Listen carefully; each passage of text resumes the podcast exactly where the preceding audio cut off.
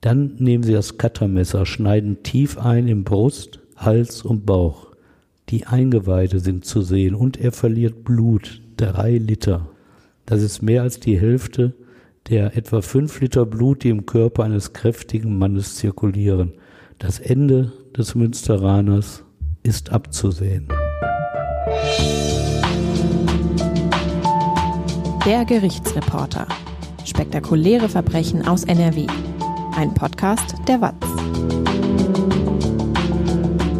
Hallo und herzlich willkommen zu einer neuen Folge Der Gerichtsreporter, unser True Crime Podcast der WAZ, der Westdeutschen Allgemeinen Zeitung aus Essen, in dem wir uns spektakulären Kriminalfällen aus NRW widmen.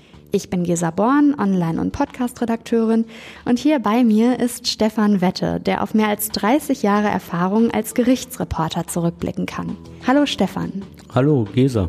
Vorab einmal eine Info, die uns wichtig ist. In unserer heutigen Folge geht es um eine erfundene Vergewaltigung. Dass es solche Falschbeschuldigungen auch gibt, schmälert in keiner Weise das Riesenproblem, dass pro Jahr in Deutschland mehrere tausend Menschen tatsächliche Vergewaltigungen erleben, die Täter aber sehr selten verurteilt werden. Für den Fall, dass ihr selbst betroffen sein solltet, verlinken wir euch in den Shownotes Anlaufstellen, wo ihr Hilfe findet. Heute geht es um die 17-jährige Abiturientin Jennifer aus dem Münsterland, die behauptet hat, vergewaltigt worden zu sein. Gemeinsam mit zwei anderen Jugendlichen hat sie dann den vermeintlichen Täter brutal überfallen. Erst haben sie den 19-Jährigen in eine Falle gelockt und ihn dann dort fast zu Tode gequält. Was sie dazu angetrieben hat, hört ihr jetzt. Stefan, als du diesen Fall ausgesucht hast, in dem ja eine erfundene Vergewaltigung eine zentrale Rolle spielt, da musste ich bei der Vorbereitung meiner Fragen erstmal an die ganzen anderen Fälle denken, die ja für die Betroffenen ein einziger Albtraum sind. Du wirst Opfer einer Sexualstraftat und noch dazu wird dir dann nicht geglaubt. Im schlimmsten Fall wirst du eingeschüchtert, es steht Aussage gegen Aussage und im Zweifel entscheidet das Gericht für die angeklagte Person. Deshalb als Auftaktfrage, wie hast du denn solche Prozesse in deinen vielen Jahren als Gerichtsreporter erlebt? Du meinst jetzt die, bei denen die Opfer Schwierigkeiten haben und die Opfer auch echte Opfer sind? Genau. Mhm. Ja, sicher, da gibt es Riesenunterschiede. Das ist schon einige Zeit her, dass die Opfer von Sexualdelikten vor Gericht erhebliche Probleme hatten. Nicht nur Verteidiger, auch Richter und Staatsanwälte, die zogen die Aussagen dieser Frauen, es gab natürlich auch Männer als Opfer von Sexualtaten, stark, vor allem aber sehr unsachlichen Zweifel. Und ich rede da jetzt von den 1980er Jahren. Damals hatte ich angefangen, über Gerichtsverhandlungen zu berichten. Auch wenn die Zeugenauftritte den Opfern von Sexualstraftaten auch heute noch schwerfallen, ist gegenüber der damaligen Zeit ein riesiger Unterschied festzustellen. Heute heißt es in der Gesetzgebung eindeutig, das Nein einer Frau ist ein Nein. Damals, vor 40 Jahren, da mussten die Opfer sich übel formulierte Fragen gefallen lassen, ob sie den Angeklagten nicht doch ermutigt oder gar verführt hätten. Das muss man sich mal auf der Zunge zergehen lassen. Erst 2016 wurde diese Nein heißt Nein Reformierung des Sexualstrafrechts vorgenommen. Wenn jemand einer anderen Person jetzt auf einer Weihnachtsfeier oder bei einem Geschäftsessen überraschend zwischen die Beine gegriffen hat, ohne irgendwie direkte Gewalt anzuwenden, dann war das bis dahin nicht strafbar. Was das auch so für ein gesellschaftliches Klima bedeutet. Ja, sicher, aber wer weiß, wie in 50 Jahren junge Leute wie du rückblickend auf unsere Zeit schauen. Mhm. Es war eine andere Zeit, klar. Und es ist damals Beratungsvereinen wie Zartbitter oder Wildwasser zu verdanken, die viele Frauen auf dem Weg zum Gericht unterstützt haben, dass sich das Klima bis heute gebessert hat. Ich will dabei nicht verhehlen, welche Probleme es bei dieser Unterstützung gab, denn in manchen Fällen trainierten diese Beraterinnen mit den Opfern die Zeugenaussagen und schwächten so unfreiwillig die belastende Aussage ab, mhm. wenn das herauskam. Hm. Ich bin bei der Vorbereitung auf diesen Fall auf eine Publikation des Kriminologen Christian Pfeiffer gestoßen und von 100 Frauen, die vergewaltigt werden, heißt es darin, erlebt nur etwa eine einzige eine Verurteilung. Und offenbar erstatten 85 Prozent der Betroffenen gar nicht erst Anzeige. Ich habe früher in meinen Berichten in der WAZ bei Verhandlungen über Sexualdelikte oft betont, wie wichtig es sei, bei diesen Delikten Anzeige zu erstatten. Denn bei einer Verurteilung des Angeklagten seien diese Verfahren für andere Betroffene eine Ermutigung, selbst Anzeige zu erstatten. Und heute schlägt das Pendel gegenüber früher ein wenig in die andere Richtung aus. Manchmal drängt sich mir der Eindruck auf, es reiche schon die Behauptung einer Sexualtat und die Schuldfrage ist schon lange vor dem Urteil in der öffentlichen Meinung entschieden. Dabei geht es nicht nur um mutmaßliche weibliche Opfer. Der Missbrauchsskandal in der katholischen Kirche, der ist ja sicherlich gravierend. Und die Auswirkungen der Tat können tatsächlich ein Leben lang Probleme bereiten. Aber wer will wirklich wissen, was passiert ist, wenn diese Handlungen 40 Jahre her sind und der betroffene Priester schon lange tot ist. Die mittlerweile in die Enge getriebene Kirche zahlt Entschädigungsleistungen, wenn ihr die Aussage eines mutmaßlichen Opfers plausibel erscheint. Das ist okay und anders ja auch nicht zu handhaben. Für die Strafjustiz kann eine solche Beweiswürdigung aber sicher kein Maßstab sein. Nur mal als Denkmodell. Ich bin selbst Katholik, gehört in der Jugend zu den Pfadfindern und war Messdiener. Opfer eines sexuellen Missbrauchs bin ich zum Glück nie geworden. Aber wenn ich heute meinen früheren Pfarrer Josef Meyer aus der Dildorfer Gemeinde, er ist schon lange verstorben, des Missbrauchs beschuldigen würde, ich könnte mir ja sicher eine plausible Geschichte ausdenken. Äh, das soll jetzt, um das klarzustellen, die Aussagen echter Opfer nicht abwerten. Ich will nur deutlich machen, dass die Strafjustiz anders arbeiten muss. Sie darf sich nicht darauf berufen, es sei pauschal kein Grund zu erkennen, dass diese Frau oder dieser Mann bei ihren belastenden Angaben falsch aussagten. Mal ein Beispiel. Der Essener Strafverteidiger Volker Schröder erinnert oft an einen Fall aus seiner Anfangszeit als Anwalt. Sein Mandant war Ende der 1990er Jahre vor dem Essener Landgericht angeklagt, seine 15 Jahre alte Freundin vergewaltigt zu haben. Eine psychologische Gutachterin hatte sie als glaubwürdig eingestuft, doch plötzlich tauchte ihr Tagebuch auf. Erst dies bewies, dass die 15-Jährige gelogen hatte. Das Beispiel zeigt, wie hoch das Risiko einer falschen Verurteilung ist. Besonders deutlich wird das am Fall des Gießener Sportlehrers Horst Arnold. Eine Kollegin hatte ihn 2001 beschuldigt, sie in der großen Pause vergewaltigt zu haben. Ein Gericht glaubte ihr, fünf Jahre Haft saß er ab. Doch die Frau hatte gelogen wollte ihn als Konkurrent für eine höhere Stelle an der Schule ausschalten.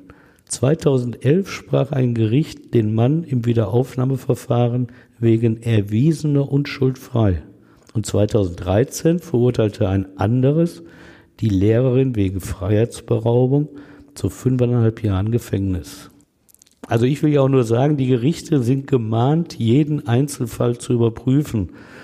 Um eine erfundene Vergewaltigung nachweislich erfunden, geht es im heutigen Fall. Im Mittelpunkt steht eine 17-Jährige aus dem Münsterland. Mit ihrer falschen Geschichte einer Vergewaltigung überzeugt sie zwei ihrer Freunde, gegen den angeblichen Täter gewaltsam vorzugehen. Und für die beiden Jungs ist das Ehrensache, ihr diesen Wunsch zu erfüllen. Und dann verüben sie zu dritt eine Racheaktion, die völlig aus dem Ruder läuft und den Mann fast umbringt. Stefan, dann nimm uns doch mal ein bisschen mit in das Leben der drei Jugendlichen, um die es hier heute geht. Jennifer, Timo und Julian. Ja, diese drei Angeklagten, die stammen alle aus Verhältnissen, die gewöhnlich als bürgerlich bezeichnet werden. Das heißt, sie wuchsen unter geordneten Bedingungen auf und sahen sich in ihrem Leben keinen größeren Schwierigkeiten ausgesetzt. Natürlich gab es auch bei ihnen Probleme, aber diese ließen sich meistern. Eine Äußerlichkeit verband sie. Alle galten gerade zu Beginn ihrer Pubertät als übergewichtig. Diese Mehrgewichtigkeit wird ja auch gleich noch eine Rolle spielen, aber erstmal vielleicht zu Jennifer. Ja, sie kommt 1999 zur Welt und besucht in einer kleinen Gemeinde im Münsterland den Kindergarten und danach die Grundschule. Ohne Schwierigkeiten wechselt sie zum Gymnasium. Dort liefert sie durchschnittliche Noten schafft jedes Jahr problemlos die Versetzung. Sie steuert das Abitur an, bevor sie festgenommen wird. Sie lebt als Einzelkind im Haushalt ihrer Mutter. Sie hat ihren Vater nie kennengelernt. Aber diese familiäre Situation empfindet sie keineswegs als belastend.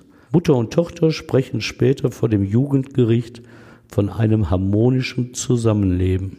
Auf dem Gymnasium fühlt Jennifer sich ab der sechsten Klasse gemobbt. Wegen ihres Übergewichtes hätten Mitschüler sie gehänselt, berichtet sie später. Im Internet hätten diese auch Gerüchte über sie verbreitet. Und zu der Zeit, sie war 13, fing sie an, sich an Beinen und Armen zu schneiden. Jetzt könnte man ja sagen, dass das schon so frühe Warnzeichen sind für die Tat, dass sie da anfängt, sich selbst Gewalt zuzufügen. Aber im Jahr 2014, also zwei Jahre vor der Gewalttat, um die es hier geht, hört sie ja damit auf. Und zeitgleich hat auch das Mobben gestoppt. Vielleicht lag es daran, dass die Mitschüler die Lust verloren hatten, weil Jennifer als Austauschschülerin einige Zeit in Malaysia lebte. Wie ging es Jennifer da so, so weit weg von zu Hause? Ja, eigentlich so ein Paradies, ne? so ein Traum sagt man immer. Mhm. Aber Jennifer hat das nicht als schön empfunden, diese Zeit in Asien. Sie kehrte deshalb auch vorzeitig zurück. Da hatte es nämlich dem Einzelkind Jennifer nicht gepasst, in der Gastfamilie mit drei anderen Kindern zusammenzuleben. Und auch der Vater in dieser Familie gefiel ihr nicht. Er habe ihr vorgeworfen, besserwisserisch aufzutreten und sich nicht mit der fremden Kultur auseinanderzusetzen. Auf ihren Wunsch kam sie deshalb zu einer anderen Familie, aber die war ihr zu muslimisch. Sie habe dort auch ein Kopftuch tragen müssen, klagt sie. Aber was hat sie bloß erwartet in einem Land, in dem die orthodoxe Variante des Islam Staatsreligion ist? Da sind aber schon so die einzigen Auffälligkeiten in ihrem Lebenslauf. Konflikte mit dem Strafrecht gab es nicht. Auch Alkohol und illegale Drogen stellten kein Problem dar. Gelegentlich rauchte sie Cannabis. Naja gut, das klingt ja jetzt tatsächlich erstmal nicht super ungewöhnlich. Wie sieht's denn bei Ihrem Freund Timo aus? Der ist ja auch an der Tat beteiligt. Ja, der blickt sogar auf einen Lebenslauf zurück, der noch unproblematischer ist. 1998 kommt er ebenfalls in einer kleinen münsterländischen Gemeinde zur Welt. Nach Kinder- und Grundschule wechselt auch er zu dem Gymnasium, das auch Jennifer besucht. Seine Noten sind zunächst durchschnittlich. Dann steigert er sich und erzielt zum Schluss sehr gute Bewertungen. Auch er ist bei der Festnahme auf dem Weg zum Abitur. Sein Elternhaus empfindet er als harmonisch. Das Verhältnis zu den Eltern ist gut. Der Vater ist Finanzbeamter, die Mutter Erzieherin. Zwei ältere Brüder gehören ebenfalls zur Familie. Als Timo 14 Jahre alt ist, trennen die Eltern sich. Nach einer Paartherapie ziehen sie allerdings ein Jahr später wieder zusammen. Timo hat zwar Freunde, ist aber ein eher schüchterner Typ. Schwierigkeiten hat er in der Pubertät mit Mädchen in Kontakt zu treten. Aber das ändert sich im Laufe der Jahre. Etwa mit 15 gehört er zu einer größeren Clique, in der auch Jennifer ist. Auch er ist nicht vorbestraft, trinkt Alkohol nur in Maßen und in Gesellschaft. Manchmal raucht auch er Cannabis. Und dann haben wir da noch den dritten im Bunde, Julian. Genau, der ist 1997 geboren und lebt in der rund 90.000 Einwohnern zählenden größeren Stadt Lünen, also ein bisschen anders als die beiden, die wir gerade vorgestellt hatten. Lünen liegt im südlichen Münsterland am Rande des Ruhrgebietes, so bei Dortmund. Im Gegensatz zu den Elternhäusern seiner Komplizen empfindet er seines als problematisch. Der Vater ist Schweißer und Schlosser, die Mutter geht putzen. Gelernt hat sie den Beruf der Köchin. Zur Familie zählt auch sein elf Jahre älterer Bruder. Julian fühlt sich viel zu oft angeschrien von seinen Eltern. Sie hätten ihn viel härter als seinen Bruder behandelt und wegen seiner schulischen Leistung kritisiert. Über seine eigenen Probleme habe er mit ihnen nie sprechen können, auch keinen Trost gefunden. Die Mutter habe ihn abgelehnt, der Vater ihn mit den Händen oder einem Gürtel geschlagen. Oft hätten sie ihm gesagt, er sei eine Schande für die Familie. Mhm. Auch er litt wegen seines Übergewichtes und seiner wenig modischen Kleidung unter Mobbing der Mitschüler. Nach der Grundschule war er zur Realschule gewechselt. Dort hörten die Hänseleien etwa in der achten Klasse auf. Wenn ein junger Mensch so viel ertragen muss, Gewalt zu Hause, Mobbing in der Schule, wie hat er es denn dabei gepackt, so leistungstechnisch mitzuhalten? Also die Anforderungen der Schule bereiteten ihm keine Schwierigkeiten. Mit 16 Jahren verließ er sie mit der mittleren Reife und einem Notendurchschnitt von 2,3. Das ist ja eigentlich ganz okay, aber wieder bekam er Kritik von seinen Eltern zu hören, denn diese hatten von ihm das Abitur erwartet. Es wundert nicht, dass Julian schüchtern ist. Er war gehemmt in seiner Fähigkeit, mit Fremden in Kontakt zu treten und sich selbst positiv in Szene zu setzen. So benötigte er 60 Bewerbungen, bis er seinem Wunsch entsprechend einen Ausbildungsplatz als Kfz-Mechatroniker bekommt. Da er diesen Beruf gegen den Willen seiner Eltern durchgesetzt hatte, ist leicht zu erahnen, wie viel Stress er zu Hause in dieser Zeit der Absagen hatte. Als er dann erst einmal angekommen ist im Ausbildungsbetrieb, da lief wieder alles gut. Er überzeugte mit guten Leistungen und galt als angenehmer Kollege. Als er in U-Haft saß, bot die Firma ihm sogar an, nach der Haftverbütung die Ausbildung fortzusetzen und abzuschließen. Seine Schüchternheit, die ich gerade angesprochen hatte, die erschwerte ihm natürlich auch Kontakte mit Mädchen. Wenn er sich durchgerungen hatte, sie anzusprechen, zeigten sie sich zwar an einer Freundschaft interessiert, keineswegs aber an einer Partnerschaft, geschweige denn einer intimen Beziehung. Strafrechtlich ist auch er bis zur Tat nicht in Erscheinung getreten. Mit Alkohol, Drogen keine Probleme. Fraglich, ob dieses Trio überhaupt erkannt hat, in welch reizvoller Umgebung es aufgewachsen ist. Das Münsterland durchzogen von Radrouten, den Petkes genannten Feldwegen, ist längst Naherholungs-, ja sogar Urlaubsgebiet. Auch diese Region nördlich von Dortmund, in der die drei leben, ist reich an schönen Ortskernen, historischen Bauten und prächtigen Wasserschlössern. Da hatten die drei wahrscheinlich in dem Alter auch einfach noch kein Auge für, oder? Nee, das glaube ich auch. Ich kenne es ja auch von mir selbst.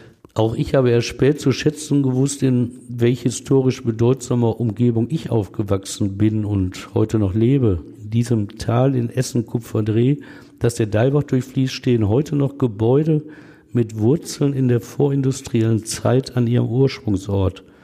Wo ich als Kind gespielt hatte, fertigten ein Schmiede an zwei Wasserhämmern eiserne Werkzeuge für die Landwirtschaft oder prägten Kupfermünzen für den holländischen Staat.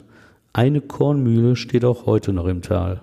Und wenn ich heute mit Besuchern durch die Wälder auf den Hängen des Tals spaziere, zeige ich ihnen die Pingen.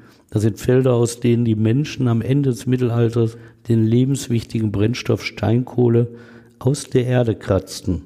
So nah an der Oberfläche liegt das schwarze Gold in meiner Heimat. Und das alles habe ich natürlich in dem Alter unseres Trios nie wahrgenommen. Mhm.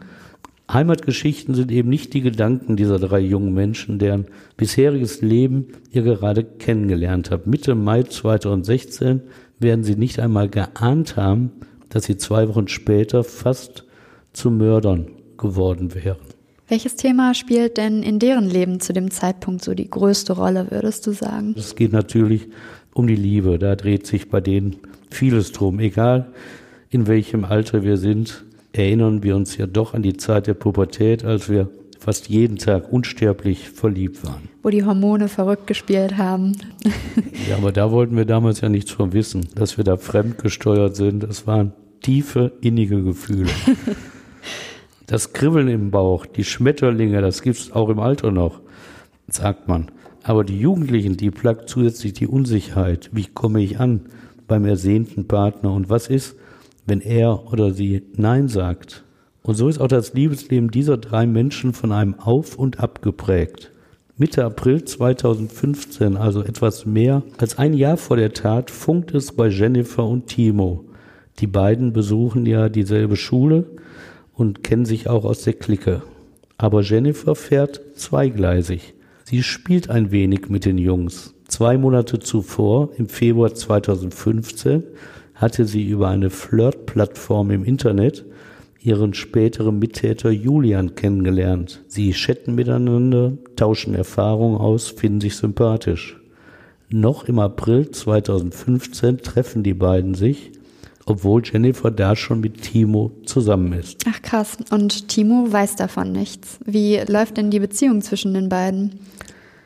Also Jennifers Beziehung mit Timo, die entwickelt sich positiv. Und nach einem Monat schlafen sie auch erstmals miteinander. Mit Julian gibt's keine intime Beziehung, um das auch klarzustellen, aber sie chattet weiter mit ihm. Okay. Und das wird zumindest für Julian immer belastender. Es ist eine Mischung aus Selbstzweifel und Eifersucht auf Timo, die ihn beschäftigt. Also kurz gesagt, Julian ist verliebt. Jennifer und Timo wiederum erleben Höhen und Tiefen in ihrer Beziehung. Wie sollte es anders sein? Auch zu Trennungsphasen kommt es. Wenn Jennifer das sofort per Chat Julian mitteilt, macht der sich Hoffnung auf eine Zukunft mit ihr. Im Mai 2016, kurz vor der Tat, fasst Julian sich endlich ein Herz.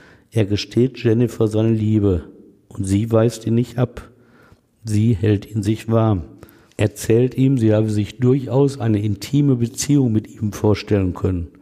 Aber sie gibt sich als braves Mädchen und sagt, nur weil Timo ihr fester Freund sei und sie diesen nicht betrügen wolle, habe sie darauf verzichtet, mit Julian etwas anzufangen.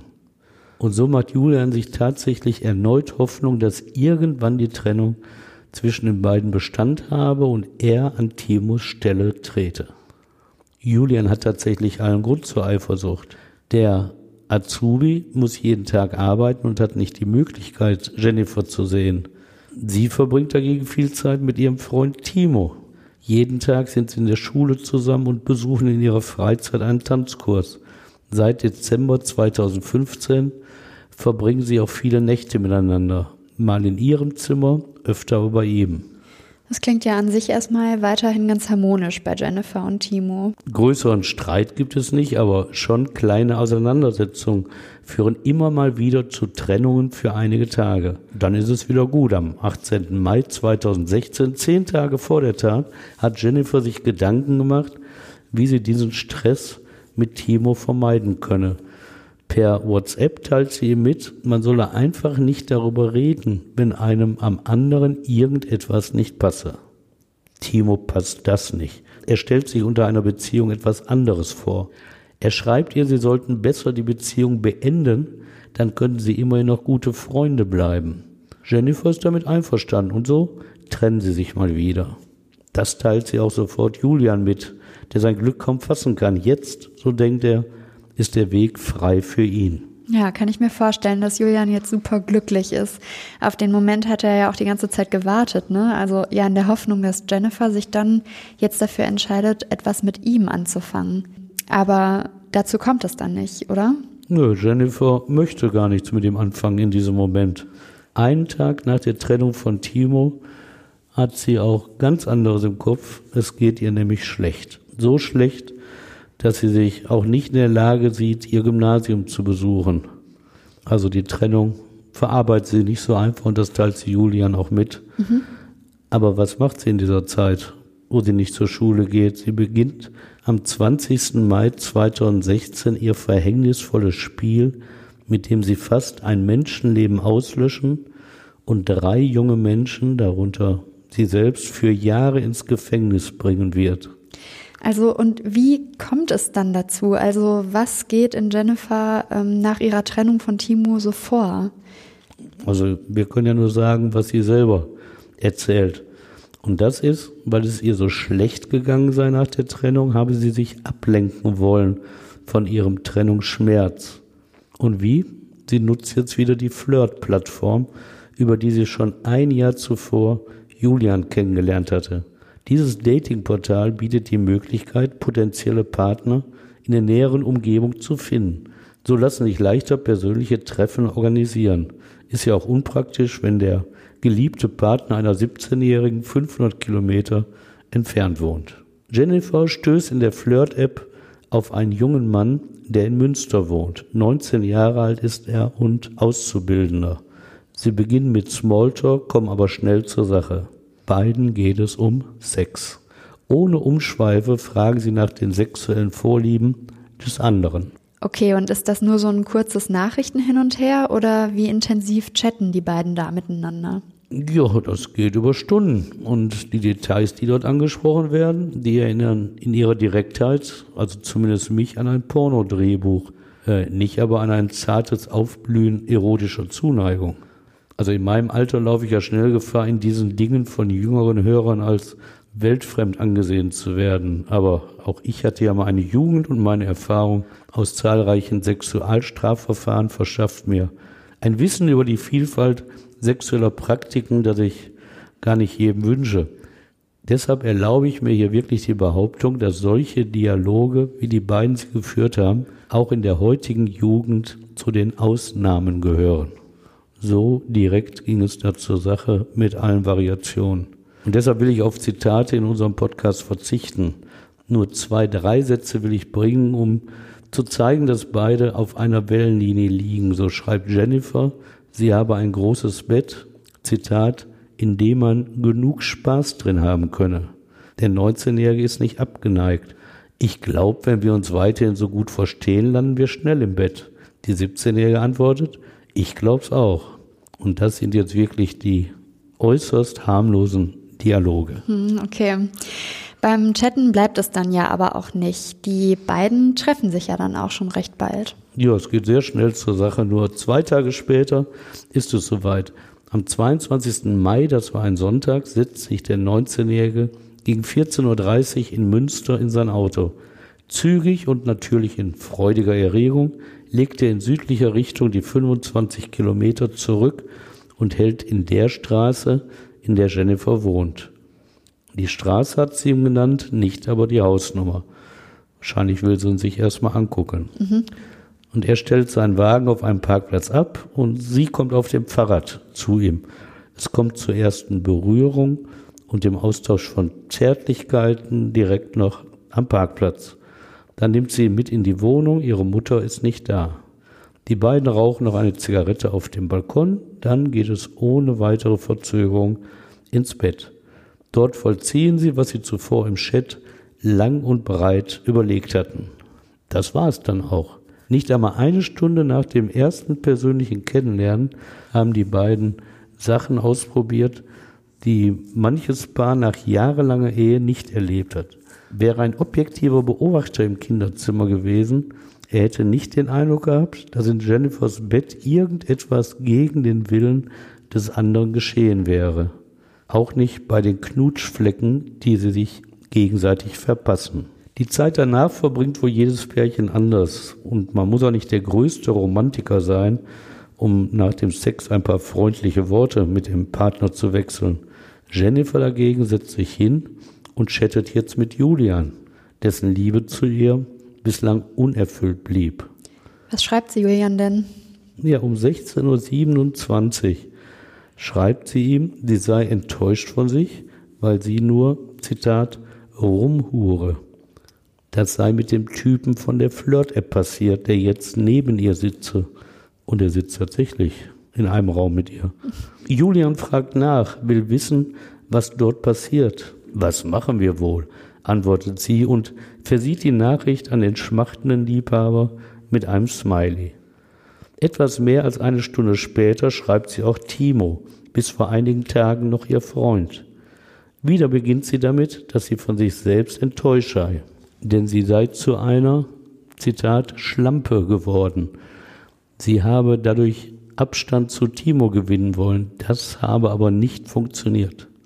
Sie lügt jetzt ganz unverschämt, spricht von einem Typen in ihrer Wohnung, den sie erst seit zwei Tagen kenne und der mit ihr schlafen wolle.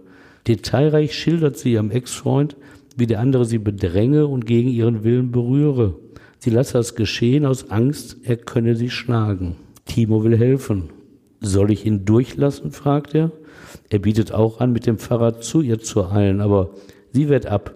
Ich schaff das schon alleine. Wir gehen jetzt nach draußen.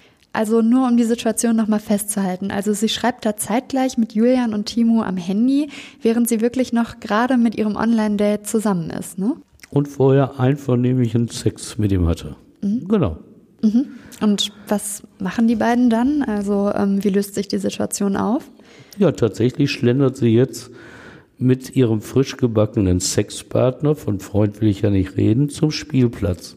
Und da schreibt sie auch sofort ihrem Ex-Freund.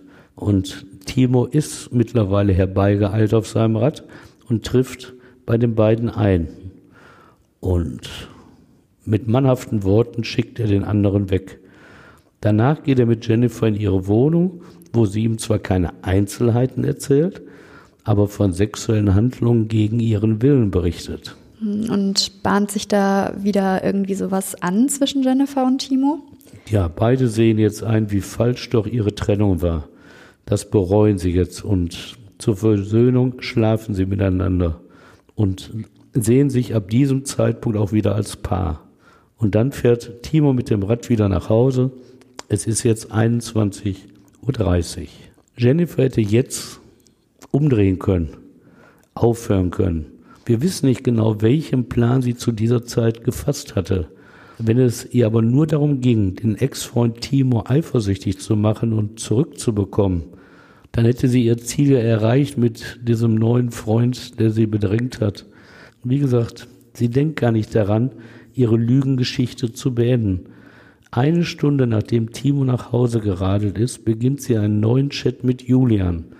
Sie schmückt das Märchen aus, schildert den Azubi aus Münster als gewalttätig und bringt es schließlich auf den Punkt.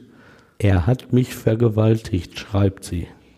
Von dieser Nachricht macht sie dann ja einen Screenshot, also eine Kopie, und schickt sie an Timo. Wie reagiert der? Der gibt ihr erst einmal eine Mitschuld. Also habt ihr doch miteinander geschlafen? Sie entgegnet spitz, wenn du das als miteinander geschlafen bezeichnen willst, ich nenne es eher, er hat mich gezwungen und mir wehgetan. Sie chattet parallel mit beiden Jungs und die schaukeln sich hoch. Julian, wo zur Hölle wohnt dieser Bastard? Ich bringe ihn um. Tatsächlich gibt sie ihm Name und Adresse des Münsteraner. Julian schreibt weiter, der Bastard ist reif, auch wenn ich dafür in den Knast komme. Immerhin rät Julian auch, Jennifer solle ihn bei der Polizei anzeigen, doch das lehnt sie ab. Die glaube ich ja doch nicht, sagt sie. Zeitgleich bringt sich Timo auf Betriebstemperatur. Ich organisiere ein paar Leute, die ihn richtig kaputt schlagen. Zwischendurch fragt er immer mal wieder, ob sie nicht doch ein wenig Spaß dabei gehabt habe. Darauf schmückt Jennifer die Gewaltaktion immer mehr aus. Zitat, ich hätte kotzen können, der hat mich dabei an den Haaren gezogen meinen Kopf richtig feste gedrückt, habe kaum Luft bekommen. Zum Schluss des Chats steht der Plan. Timo schlägt vor, dass er sich den Vergewaltiger gemeinsam mit Julian vornehmen werde. Julian solle deshalb Sturmmasken besorgen, er selbst werde Schlagstöcke mitbringen. Was glaubst du, wie schätzt Jennifer diese hasserfüllten Worte von Timo und Julian zu dem Zeitpunkt denn ein? Also Denkt sie, dass sie diese Gewaltfantasien auch wirklich in die Realität umsetzen wollen? Und wird ihr dabei nicht auch ein bisschen mulmig? Hm, das entspricht, glaube ich, nicht ganz dem Charakter von Jennifer in dieser Situation. Denn du musst ja sehen, wenn die Freunde sowas vorschlagen und es konkret wird, dann ist das ja wieder ein Moment der Umkehr. Mhm. Aber die 17-Jährige, so können wir feststellen, die schwächt diese Erregung der beiden nicht ab. Im Gegenteil, sie bleibt dabei, dass ihr Gewalt angetan wurde. Mit zwei, drei Sätzen hätte sie ja sagen können, Jungs, das habe ich gefunden. Wir sind uns ja als Gesellschaft eigentlich schon lange einig, dass wir das eigentlich ablehnen, das Recht in die eigene Hand zu nehmen. Aber dann, wir Älteren erinnern uns noch gut, kommt eine Marianne Bachmeier und erschießt 1981 im Gerichtssaal den Mann, der ihre kleine Tochter missbraucht hat erschreckend für mich, diesen Akt der Selbstjustiz fanden damals sogar viele gut. Und fast 40 Jahre später sind es jetzt Jennifer, Timo und Julian, die in unserer so aufgeklärten Zeit als einzige Antwort auf einen angeblichen Vergewaltiger die Selbstjustiz sehen. Und ist dir ja bestimmt auch aufgefallen, von Polizei ist bisher kaum die Rede gewesen. Einmal angesprochen und von Jennifer abgelehnt. Mhm. Diese Hilfe erörtern die drei nicht einmal intensiv. Für sie gibt es nur den einen Weg, sich selbst an dem Mann zu rächen. Und wie unsinnig Selbstjustiz ist, wird gerade an diesem Fall deutlich. Denn es gibt ja kein faires Verfahren für den Verdächtigen bei dieser Art vermeintlicher Gerechtigkeit. Dass die Gefahr groß ist, einen Unschuldigen zu treffen, wollen diese wackeren Streiter ja gar nicht sehen man kennt das ja mit der laschen Justiz, werden die beiden Jungs sich vielleicht gedacht haben. Und was Jennifer gedacht hat, na, das ist nicht Selbstjustiz, das ist nur böse. Wie genau wird sie denn dann aussehen, diese Form der Selbstjustiz, die die drei Jugendlichen dann da ausüben? Ja, das ist ja dank der erhaltenen Handy-Shit-Protokolle ganz gut uns überliefert worden. Am nächsten Morgen schreibt Timo an Jennifer, er habe schlecht geschlafen. Er habe nämlich intensiv darüber nachgedacht, wie er den Münsteraner foltern könne.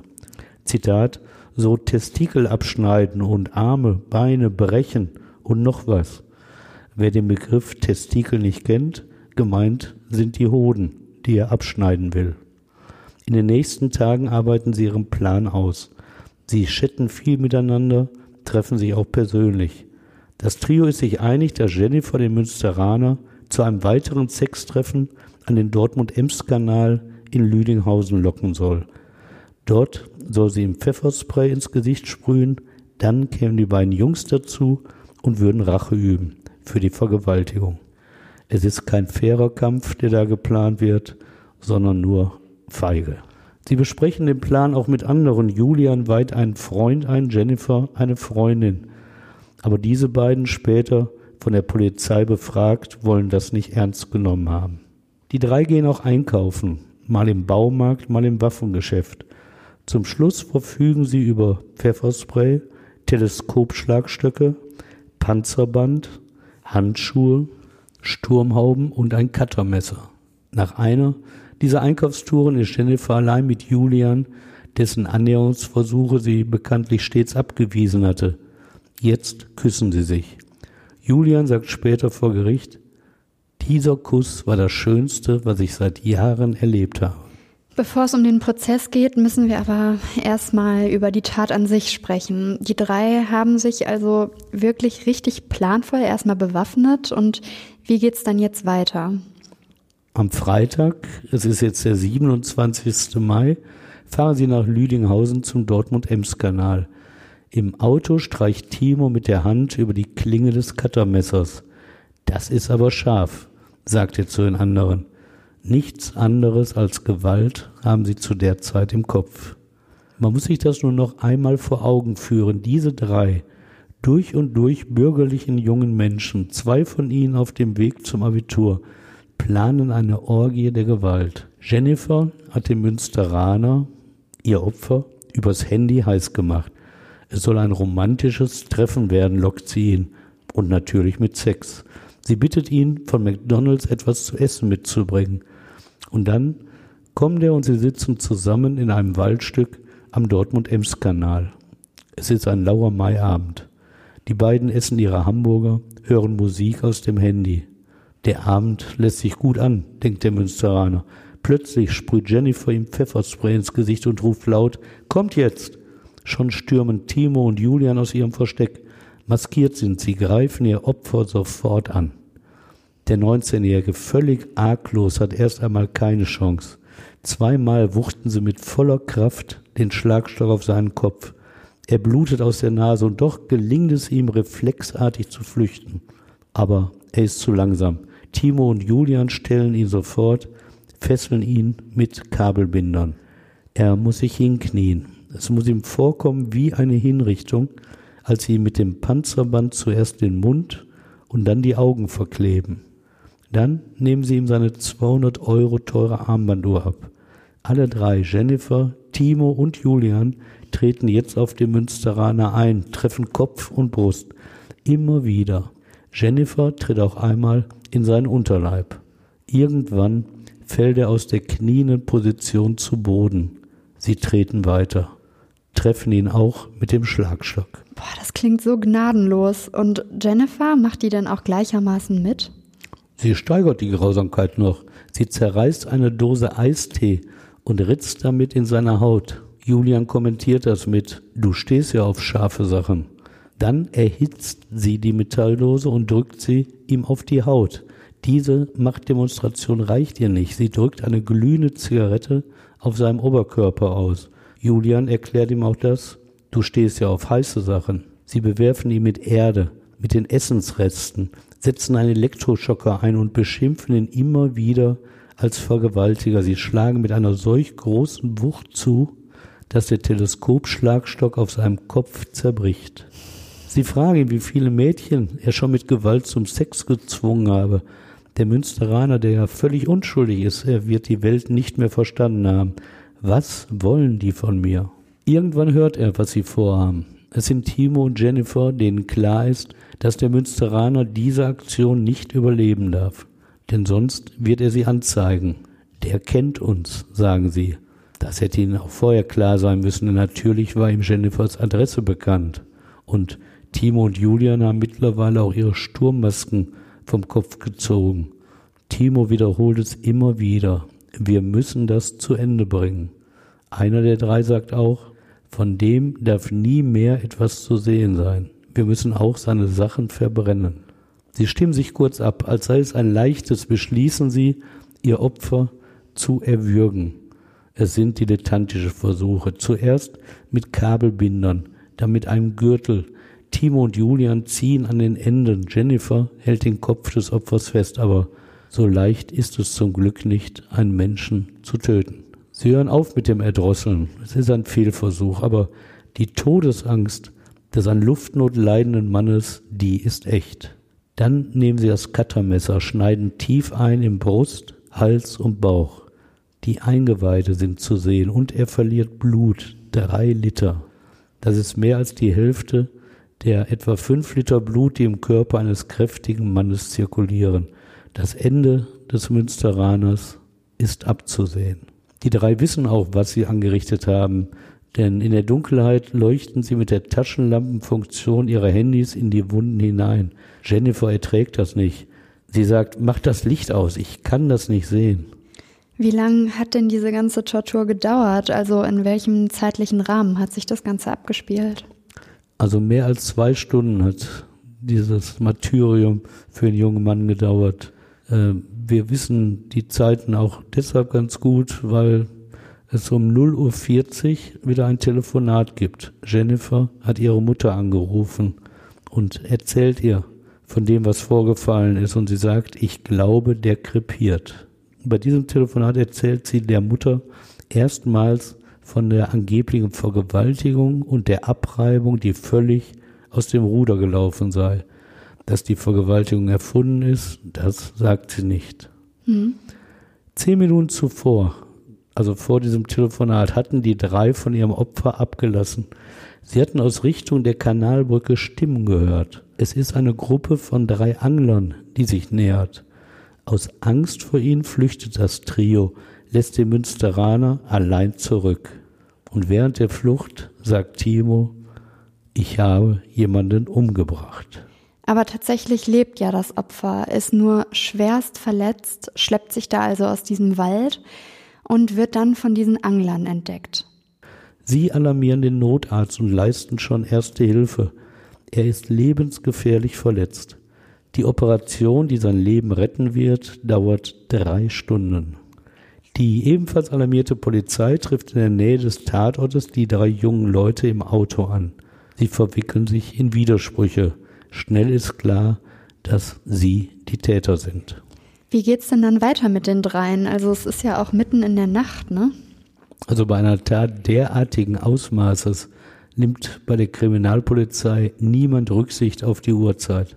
Noch in der Nacht beginnen die Vernehmungen der drei jungen Leute.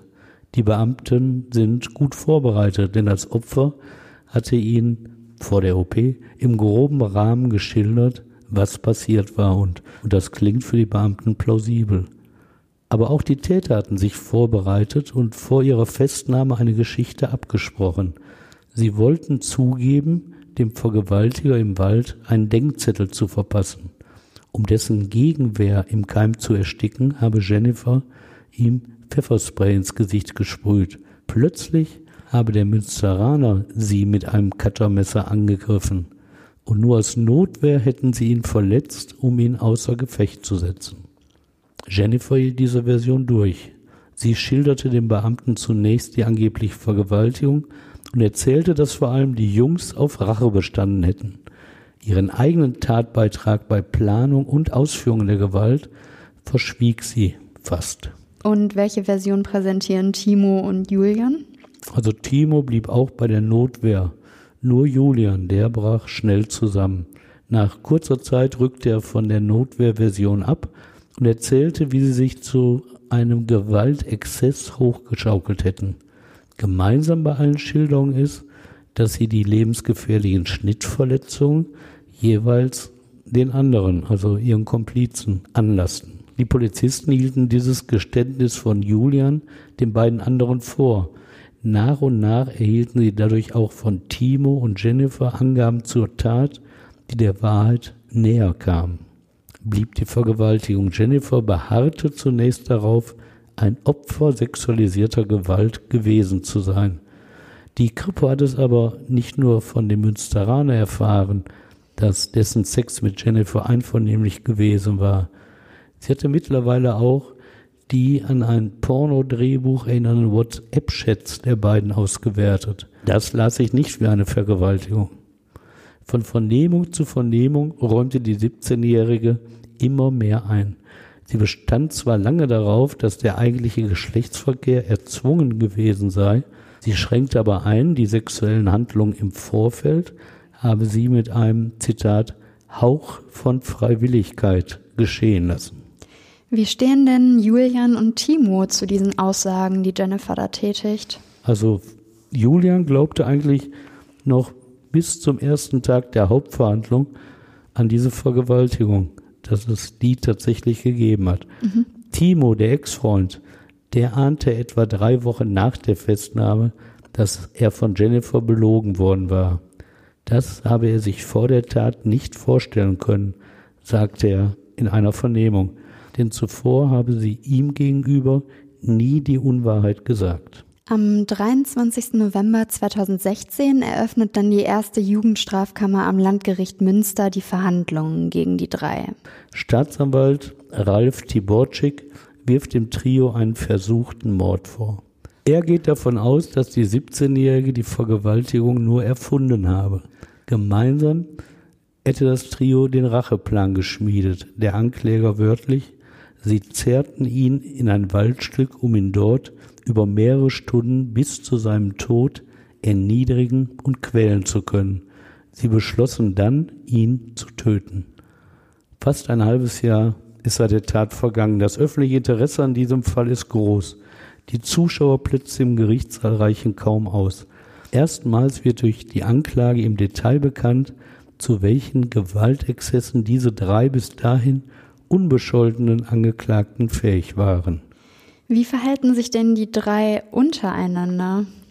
Ja, die sehen sich ja zum ersten Mal seit der Festnahme an diesem Mittwoch wieder und würdigen sich keines Blickes. Nicht weit von den Plätzen der Angeklagten entfernt sitzt der Münsteraner, ihr Opfer. Alle drei Angeklagten äußern sich zu den Vorwürfen. Von Notwehr ist keine Rede mehr, aber zum Teil schwächen sie ihre individuelle Schuld deutlich ab. Jennifer schildert sich weiterhin als eine Art Opfer. Beim Sex sei der Münsteraner die treibende Kraft gewesen. Sie habe das nicht gewollt. Dann räumt sie vor Gericht aber doch ein, ich habe halt mitgemacht und die WhatsApp-Nachrichten an die beiden Freunde mit der erfundenen Vergewaltigung.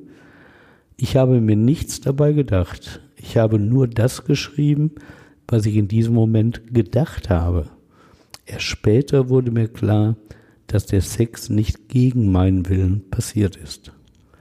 Ex-Freund Timo geht es weiter darum, das Cuttermesser zu bagatellisieren.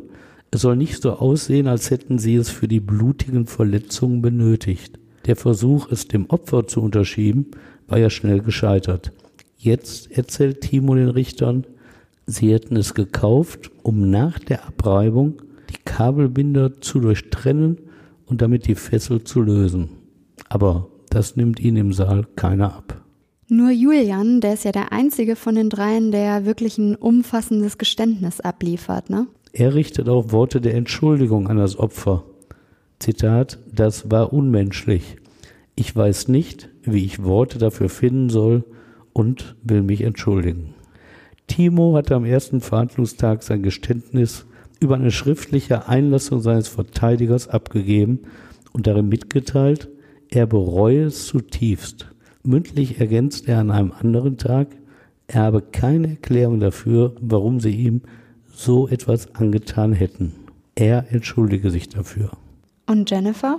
Auch Jennifer war zunächst nur zu einer schriftlichen Entschuldigung gegenüber dem Opfer bereit. Dass sie den Münsteraner töten wollten, bestritten alle drei. Sie ließen aber die Möglichkeit offen, dass die anderen töten wollten. Die beiden jungen Männer betonten zudem, dass sie ohne die Geschichte der erfundenen Vergewaltigung niemals zu einer solchen Gewalttat bereit gewesen wären.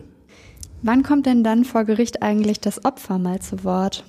Das ist dann am ersten Dezember 2016. Am ersten Verhandlungstag hatte der junge Mann noch einem Reporter versichert, er habe die Tat körperlich und seelisch gut verarbeitet. Aber jetzt, als Zeuge, ist er kaum zu verstehen. So sehr nimmt ihn die Erinnerung an die Tat doch mit. Es war die schlimmste Nacht meines Lebens, sagt er. Aber der mittlerweile 20-Jährige stellt sich den Fragen der Prozessbeteiligten. Jennifer dagegen, die treibende Kraft der Tat, kommt jetzt mit der Situation offenbar nicht zurecht. Neben ihr sitzt an diesem Verhandlungstag nicht nur ihr Verteidiger, sondern zur Unterstützung auch ihre Mutter. Wie beschreibt denn jetzt vor Gericht das Opfer die Tatnacht aus seiner Perspektive? Der Münsteraner berichtet von seiner Furcht. Sie sagten, wir müssen das jetzt zu Ende bringen. Als ich diesen Satz hörte, da hatte ich Todesangst. Er habe um sein Leben gefürchtet, als Jennifer seinen Tod als unausweichlich dargestellt habe. Denn sie sagte, der kennt mich. Klar, was das für ein Opfer bedeutet. Wenn der 20-Jährige sich von dem Strafverfahren eine Antwort auf die Frage erhofft hatte, warum ihm dieses Leid zugefügt worden ist, musste er enttäuscht sein. Der psychiatrische Gutachter zur Schuldfähigkeit der Angeklagten sprach von einer, Zitat, gewissen Ratlosigkeit, die dieser Fall hinterlasse. Und damit meint er ja, dass alle drei Angeklagten laut Gutachten ja voll schuldfähig sind. Und allein deshalb es schon nicht nachvollziehbar ist, warum drei bislang unbescholtene und ordentlich im Leben stehende junge Menschen gemeinsam eine, Zitat, ausgesprochen schreckliche, vorgeplante und über mehrere Stunden abgelaufene Tat begangen haben. Der Gutachter sagte auch, dass sicherlich die Gruppendynamik eine Rolle gespielt habe, aber auch diese habe keine Auswirkung auf die Schuldfähigkeit. Man bleibt also ohne Antwort auf das Motiv zurück und das ist die gewisse Ratlosigkeit, mhm. von der er sprach. Am 15. Dezember 2016 geht der Prozess dann in die Schlussphase. Mit welchen Strafen müssen die drei rechnen? In ihrem Plädoyer fordert die Staatsanwaltschaft wegen versuchten Mordes siebeneinhalb Jahre Jugendstrafe für die 17-jährige Jennifer. Sie sei die Drahtzieherin und hätte alles verhindern können. Dafür hätte sie nur zugeben müssen, dass sie die Vergewaltigung erfunden habe. Der Staatsanwalt spricht von blinder Rache und zweistündiger Folter. Sie hätten das Opfer regelrecht aufgeschlitzt. Der Staatsanwalt wörtlich, man könnte sagen, bei jeder Obduktion geht es menschlicher zu. Für die jungen Männer fordert er mildere Strafen. Sechs Jahre Jugendstrafe für Jennifers Ex-Freund Timo und fünf für Julian, den Auszubildenden, der sich Hoffnung auf eine Beziehung mit Jennifer gemacht hatte. Die Verteidiger verneinen jede Tötungsabsicht ihrer Mandanten und bitten für die gefährliche Körperverletzung um milde Strafen. Am 20. Dezember verkündet die Jugendstrafkammer ihr Urteil. Zu Beginn des Sitzungstages gibt das Gericht den Angeklagten die Gelegenheit zum letzten Wort. Sie nutzen es zu einer Entschuldigung. Das ist bemerkenswert bei Jennifer. Sie sah sich in den Plädoyers von Staatsanwaltschaft und Nebenklage der Kritik ausgesetzt. Sie habe sich bisher nur schriftlich beim Opfer entschuldigt. Und wie sieht Ihre mündliche Entschuldigung dann aus? Ja, da findet sie leider auch keine Worte der Erklärung. Sie sagt, ich kann es nicht fassen, dass es so weit gekommen ist. Ah, das sagt ja wirklich wenig aus. Ja. Timo bittet das Opfer um Vergebung. Denn, Zitat, sonst kann ich mir selbst nicht vergeben. Schließlich Julian, der schon bei der Polizei ein Geständnis abgelegt und Reue gezeigt hatte. Ich schäme mich. Im Urteil verneint die Kammer Mordmerkmale aus rechtlichen Gründen und erkennt auf versuchten Totschlag. Die Angeklagten hätten ihr Opfer nicht zu töten versucht, um die zuvor begangene Körperverletzung zu verdecken. Das wäre ja ein Mordmerkmal gewesen. Doch das Gericht meint, die Misshandlungen und die späteren fast tödlichen Messerstiche seien als ein Handlungsgeschehen zu werten. Und damit scheidet das Mordmerkmal Verdeckung einer Straftat nach Ansicht der Kammer aus. Diese rechtliche Bewertung öffnet den Weg zu milderen Strafen, als der Staatsanwalt gefordert hatte. Auch das Gericht sieht in Jennifer die treibende Kraft und verurteilt sie zu sechs Jahren Jugendstrafe. Ex-Freund Timo bekommt fünf Jahre und drei Monate. Der Auszubildende aus Lünen mit vier Jahren und neun Monaten die niedrigste Strafe. Das Gericht spricht von einer Tat, die an eine Hinrichtung erinnere. Ohne Jennifer und ihre erfundene Vergewaltigung sei diese Gewalt nicht denkbar. So heißt es im Urteil. Sie habe die beiden anderen Angeklagten, Zitat, quasi instrumentalisiert. Wären die drei zur Tatzeit erwachsen gewesen, hätten sie sicher mit höheren Strafen rechnen müssen. Das Jugendstrafrecht stellt aber den Erziehungsgedanken in den Vordergrund. Das Gericht versucht sich gar nicht erst an einer Erklärung dieses Martyriums, so bleiben Fragen offen. Auf der Suche nach Antworten rettet sich manch einer vielleicht in die Behauptung, dieser Akt der Selbstjustiz sei das Werk dummer Menschen. Das mag sein, lässt sich aber mit der messbaren Intelligenz nicht belegen. Zwei der Angeklagten gelten als überdurchschnittlich begabt. Jennifers Intelligenzquotient liegt sogar bei 123, der von Timo bei 132. Aber vielleicht ist zu viel Intelligenz im Alltag ja doch nicht immer hilfreich. Stefan, vielen Dank, dass du uns diesen Fall erzählt hast. Ja, das habe ich doch gerne getan. Und auch danke an euch fürs Zuhören. Wenn ihr mögt, dann abonniert und bewertet uns auch gerne bei Apple Podcasts oder auch bei Spotify. Und schaut auch gerne mal bei Instagram vorbei, da tauschen wir uns auch gerne mit euch aus und ihr erfahrt hier auch immer, wann es etwas Neues gibt. Ansonsten freuen wir uns natürlich, wenn ihr beim nächsten Mal wieder dabei seid. Bis zur nächsten Folge.